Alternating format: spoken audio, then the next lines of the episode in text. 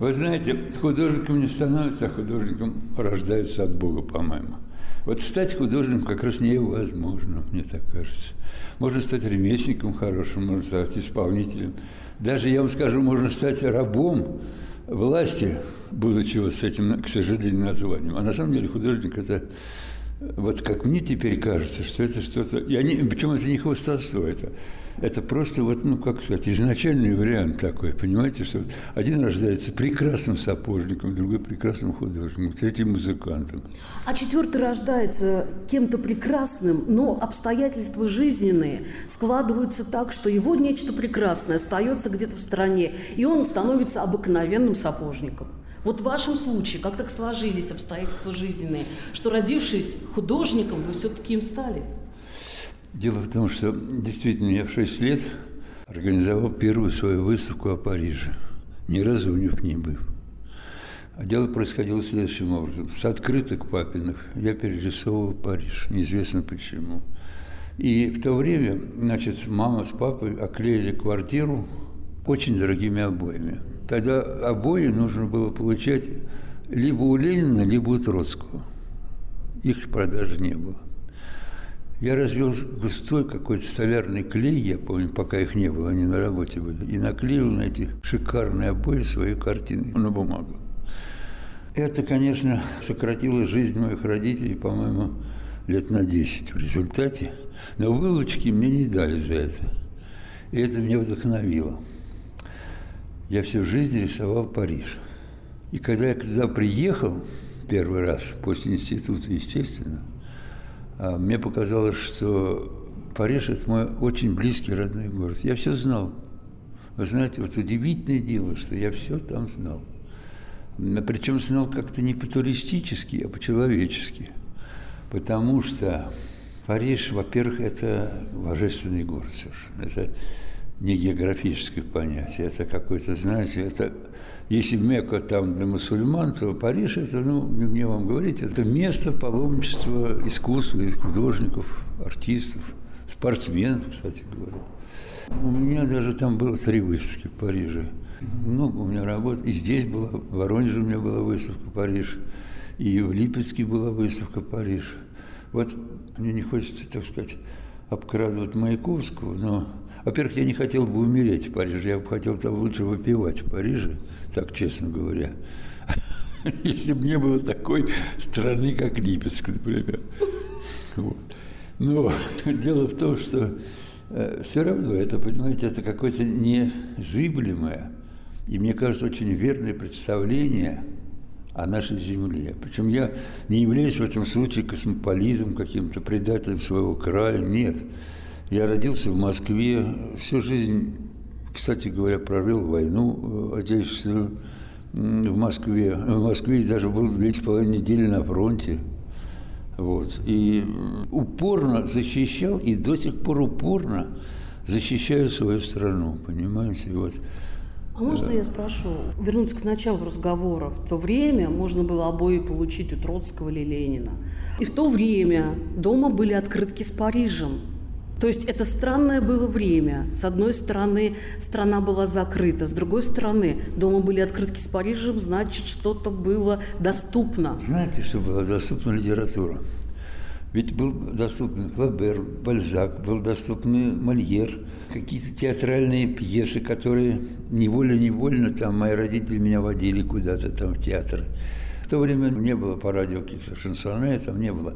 Но вот эта вот литература, да, такая Мариме, там, предположим, вот, понимаете, вот через литературу и, и папины открытки, они у меня не были связаны с тем Парижем, который на самом деле, они были связаны со своим Парижем. Таким фантазийным, да, мифическим. мифическим. Вот придуманным, да, может я даже, даже был э, разозлен бы, если бы я узнал, что есть еще один Париж. Кроме того, что у меня в детской лежали на столе. Я хотела спросить еще про другое. Почему родителям было доступно такое вольнодумие в те времена? Папа отсидел за свое вольнодумие 15 лет. Почему они были такие? Мама кончила дворянский институт. Она три года училась в консерватории, потому что началась вот эта заваруха какая-то там 18 -го года. И я же еще в музыкальной школе учился. И мама играла все время, у нас был инструмент дома. А долларов не было в это время. И даже папа делал какую-то секретную проводку, чтобы мне не замерзнуть маленькому под счетчик, я помню, чтобы сохранить мне жизнь.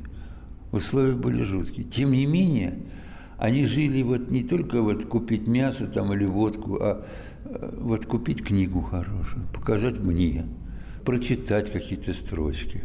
И я вырос даже как-то больше на французской литературе, на Тургеневе, можно сказать, вот на Тургеневе и на французской литературе оставаясь совершенно русским художником, я считаю, русским человеком и в душе.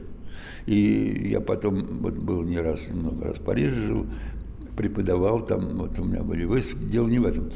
Был за столом Тургенева, где он умер в этой э, своей несчастной даче, в доме вот этом на берегу Сены, в Бужевале. Дело в том, что Тургенев, вот он сбежал туда не от того, что ему нравилось там, а мы все очень боимся вредных уколов, оказывается. Наша жизнь, она все время нас кто-то укалывает, колет. Один укол хороший, а десять плохих. Мы боимся боли. Мы боимся боли. И вот от этого мы убегаем.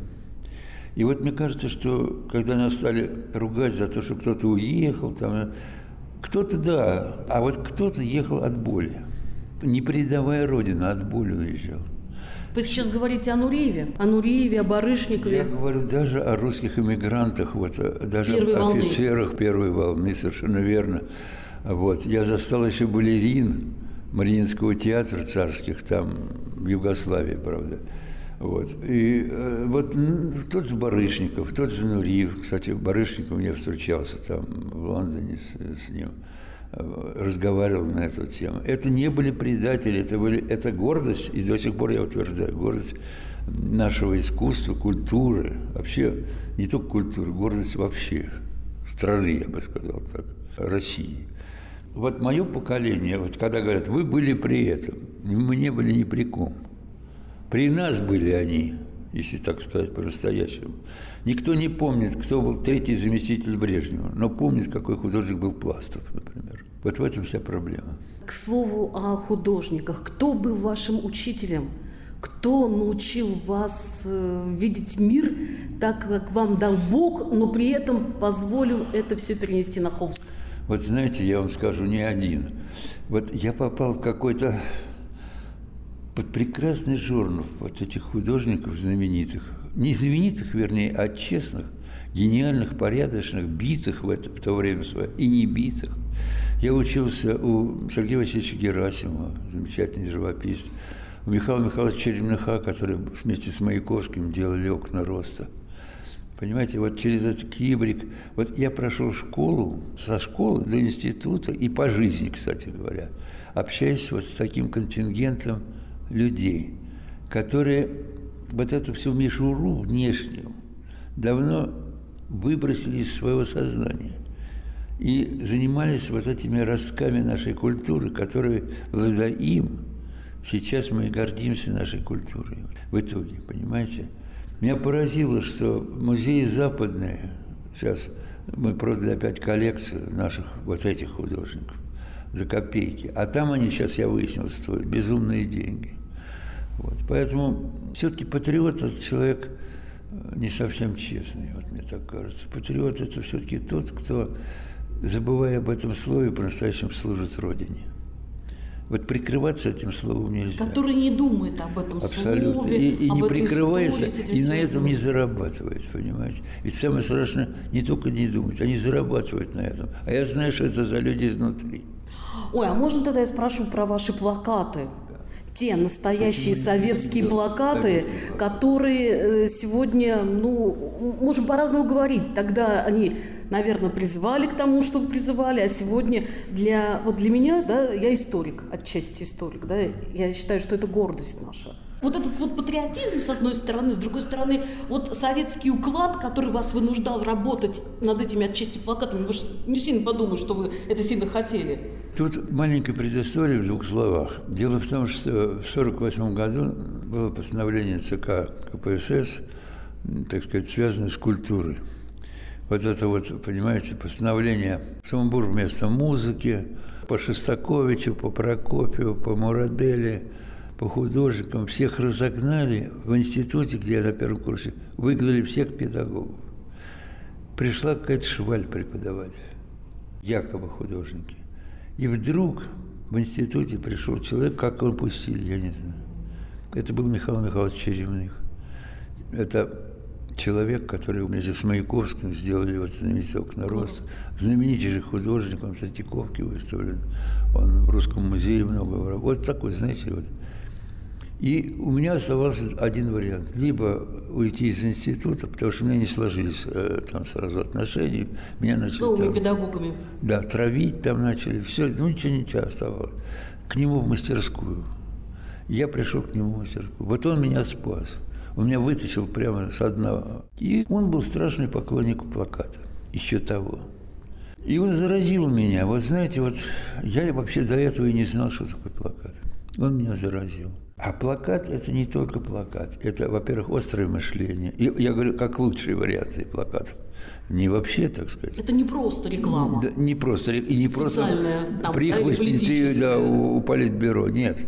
Я, во-первых, делал их честно. Вот то, что нечестно, я просто не делал. Все мои плакаты сделаны... Я в это верил, понимаете, вот. Ну и вот я стал на эту стезю и увлекся. Увлекся, знаете, это как шахматы, как я не знаю, как стрельба из лука, что ли, попал в цель, не попал. Как решение задач. Как решение Математики. задач. Понимаете, в чем дело? И это страшно помогло мне в живописи, в графике. Вообще, как стать человеком, художником. Вот, и поэтому плакат я до сих пор вспоминаю с удовольствием. И потом плакат тоже имеет разные специфики. Например, есть театральный плакат. Я очень много работал в Большом театре и сделал много театральных плакатов, очень много. Вот. И театральные плакаты это тоже ведь целая отрасль, и с ними ездили за границу, там все. Один из них я обнаружил, например, в Америке, там э, школа есть балетная, знаменитая, и там музейчик такой, и там вместе с Тулуз-Латреком, Пикассо, там висит мой плакат, понимаете? Парижский. Опять про Париж, наверное. Балет. Нет, балет Иван Грозный, а. который делал Большой театр, да. Григоровичем. Я с Григоровичем очень много работал вместе, делал буклеты, и до сих пор мы поддерживаем связь. Для радиослушателей скажу, вот э, работы моего собеседника – это классика, э, он говорит, плакатов, я скажу, афиш Большого театра, вот э, как раз э, советского периода. Те советские да. спектакли, которые ставились в самые лучшие времена Советского Союза, это вот работы плакатные Олег Михайлович. Мне пришлось, повезло, я бы случайно, ну не случайно, я выиграл конкурс, кончив институт, на лучший плакат, который был объявлен для Большого театра. Они ехали в Париж, э, и я сделал «Лебединое озеро».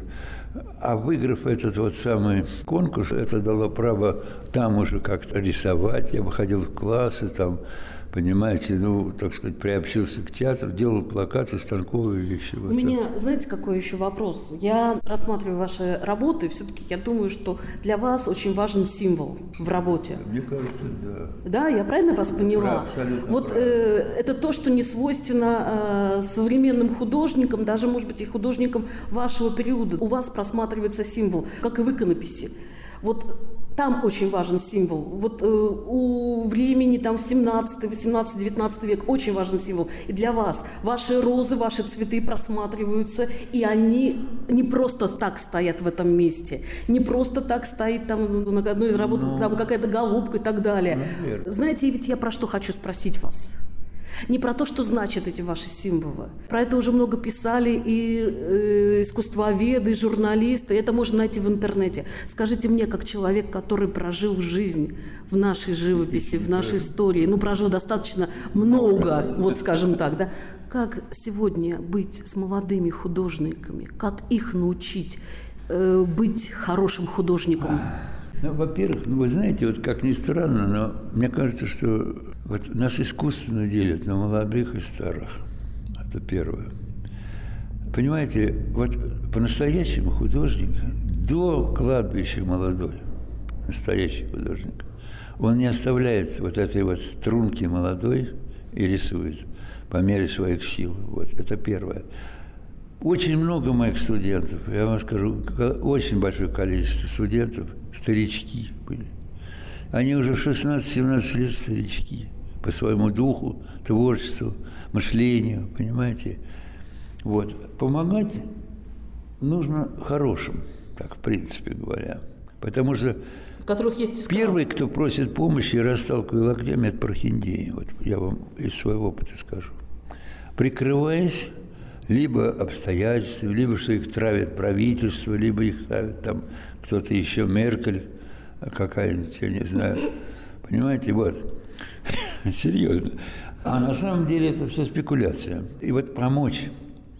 Потому что когда помогли художнику Фальку, когда помогли художнику во Франции, вот, который Гранд-Опера расписал, наш витебский художник. Понимаете, вот когда таким людям помогают, это так же важно, как помочь молодому художнику. Мне посчастливилось, что мне вот мои педагоги прекрасные помогли, как молодому художнику. Шагал, кстати говоря, вот, Шагал. Ему помогли потом очень здорово, что он развился вот такого гениального человека. Ведь, в общем, искусство – это вопрос чести, кстати говоря, не только мастерства, а вопрос чести. Что думал Шостакович, сочиняя свои квартеты? О чести – о чести культуры, о чести музыки, о чести порядочности. Что делал Прокофьев? Я условно говорю, что делал там, допустим, любой из наших прекрасных художников русских. Вот а дело в том, что, понимаете, у кого это не получается просто, ему надо помогать. А кто вместо этого подсовывает вот эти всякие фокусы, понимаете, зарабатывает на этом. Ведь, понимаете, все уже зарабатывает на всем, на здоровье людей. Отравляет таблетками – чтобы только к нему ходили. Это тоже врач отравляет таблетками, художник отравляет с кистью. Этот отравляет архитектурой, что в нем жить нельзя, в доме он валится. Вот это все вместе, поэтому это единое.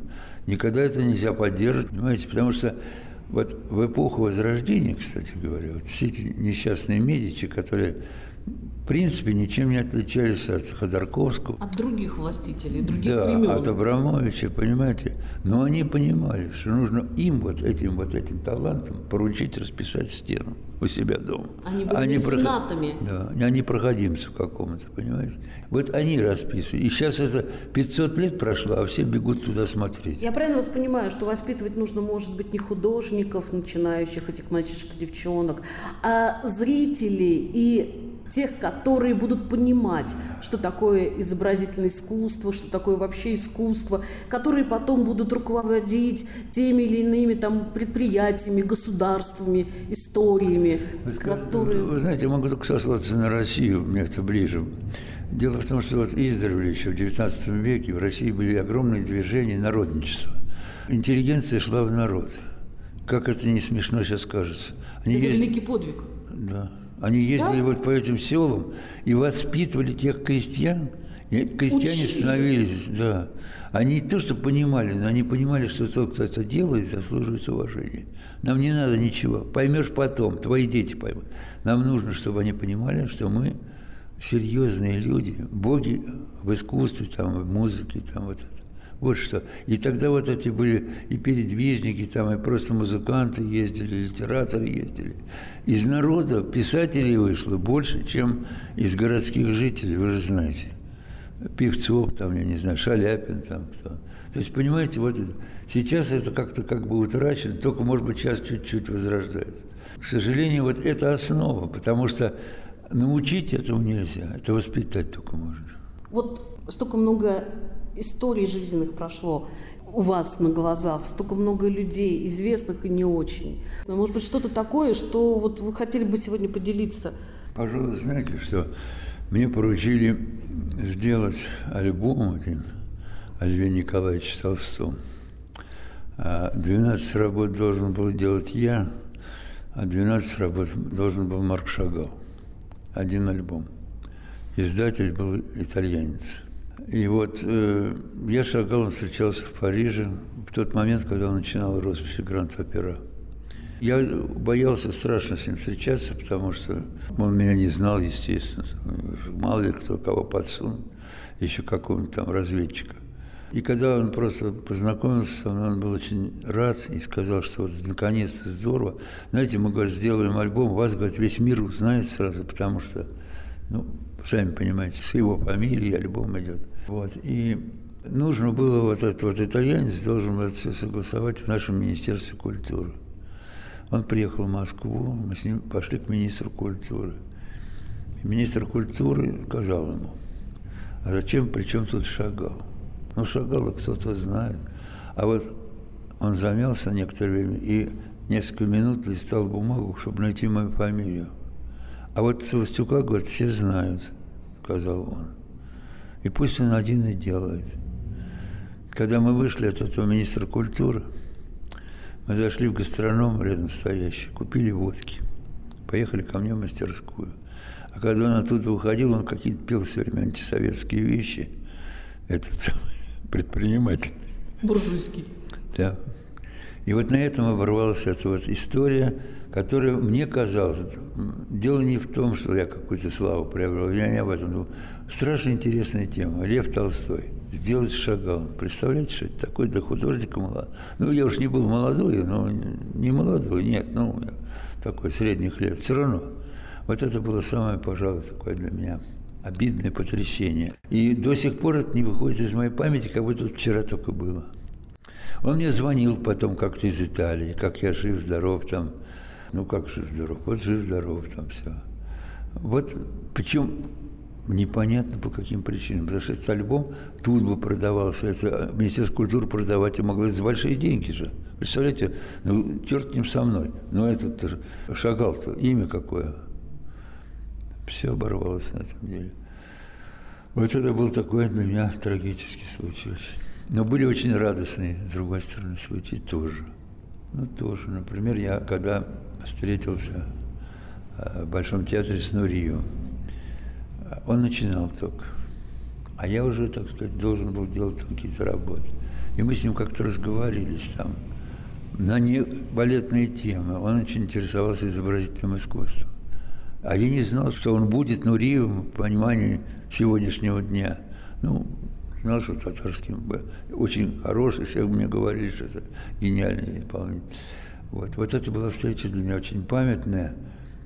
И как вам сказать, и все-таки вот я думаю, что вот у гениев проскальзывают какие-то ниточки, когда с ними говоришь, не слова даже, которые тебя потом продлевают твою жизнь и, да, и дают тебе возможность дальше жить и работать и быть человеком еще к тому же. Вы даже не можете сейчас вспомнить, что он сказал. Но, не могу. но цепляет это вот ощущение памяти вот этой встречи. Да, вот это вот ощущение, ощущение вот этого какого-то, понимаете, надрыва, с одной стороны. Он очень говорил темпераментно и надрывно так, что тоже что-то там ему трудность. И что вот это все наша задача не в том, чтобы пользоваться вот этими благами, ну, библейская такая проповедь, что, в общем, главное – служить. Вот это, я помню, у него было. И он так и прожил свою жизнь. А я стараюсь тоже. Вы продолжаете работать, я вижу у вас руки в масле. Вы знаете, это все равно, что дышать. Потому что так мы уже, наверное, ну не все, наверное, но я так устроен лично, что я сейчас делаю очень большую серию, посвященную, кстати говоря, арабам. Я очень много был на Востоке, вот этом арабском, во всех этих странах. Без относительно к политике, потому что я как художник, понимаете, я там не знал, кто такой шейх Катар, там, или какие отношения там в Саудовской Аравии с этими. Но красота вот этой пустынь, там потом людей, вот их одежда там на фоне всего этого меня просто поражало совершенно. А море, я, кстати, не очень любил всегда его, так море, как море. Вот. А пески меня поразили. И вот, знаете, одна подробность интересная. У меня была выставка в Кувейте, принимал там Шах, в общем, устроил открытие этой выставки. Весь двор был заслан персидскими коврами. Пришло, наверное, человек 500 этих белых одеждах с этими черными полосочками. Арабов на открытии выставки. А его жена, очень интеллигентная женщина, как я понял, небольшая, она кончила Оксфорд, там вообще все как надо. Вот, и она меня попросила нарисовать картину для нее, в спальню. Трехметровую картину, чтобы был только один песок. Я согласился. Когда посольство наше об этом знало, меня на следующий день выслали из Кувейта обратно в Москву. Вот и все. А почему? А никто не знает. Разрешения не спросили? Ну, во-первых, не спросил. Да не успел просто. Во-вторых, может быть, они меня заподозрили в чем-то там, я не знаю. Это было давно? Давно. Это 80-е годы. Вот такая была история. А с ней интересные были очень. Она знала прекрасно историю искусства, все. Знаете, это ну, человек, конечно, через переводчика, потому что там, понимаете, в ходу французский. Я как-то к нашему аташе пришел, ничего не понимаю. Вот иду покупать что-нибудь. Ну, как? Я говорю, ну дайте мне хоть переводчика, что ли. Он, какой переводчик там? У нас, говорит, с деньгами сейчас проблемы. Знаешь, говорит, что жрать захочешь, заговоришь. И что вы думаете, он был абсолютно прав. Ну, наверное, это на самом деле к языкам применимо. Я потом так прекрасно объяснял. Ну, что-то они понимают, что-то я. Они выгодно им продать. Я запомнил это на всю жизнь. И это касается не только французского. Вообще про наше искусство даже так. Хочешь нарисовать? Нарисуешь. Как бы тебя ни там не тормозили, как бы на тебя шкаф не ставили на голову, все равно нарисуешь, если ты хочешь. Если ты художник. Если ты художник, совершенно верно. В завершении скажите, вас связывает с Черноземьем ведь многое. Вы не просто так сюда приезжаете? Нет, не, не просто раз. так, не просто. Во-первых, я хорошо знаком с Воронежской губернией. Мой, как говорится, дядя самых честных правил. Он, представляете, он учился до революции в Воронежской сельскохозяйственной академии. И потом началась Первая мировая война, он ушел с армии из этого училища. Все. И у меня даже фотографии его есть. И потом я приезжал в Воронеж в качестве, знаете, ну, либо на открытие выставок меня посылали из Москвы там, либо на какие-то там торжества, так я бывал тут все. Вот. А потом стал я ездить в качестве председателя ГАКа в училище художественное. Вот так меня связало как-то вплотную с этой землей. А внешне но это мои родные края, в общем-то. Я же не из Африки. Понимаете, это все очень близко. И очень теплые отношения. Везде было теплое. А главное, здесь такое отношение. Липецкий просто потрясающий. Я так благодарен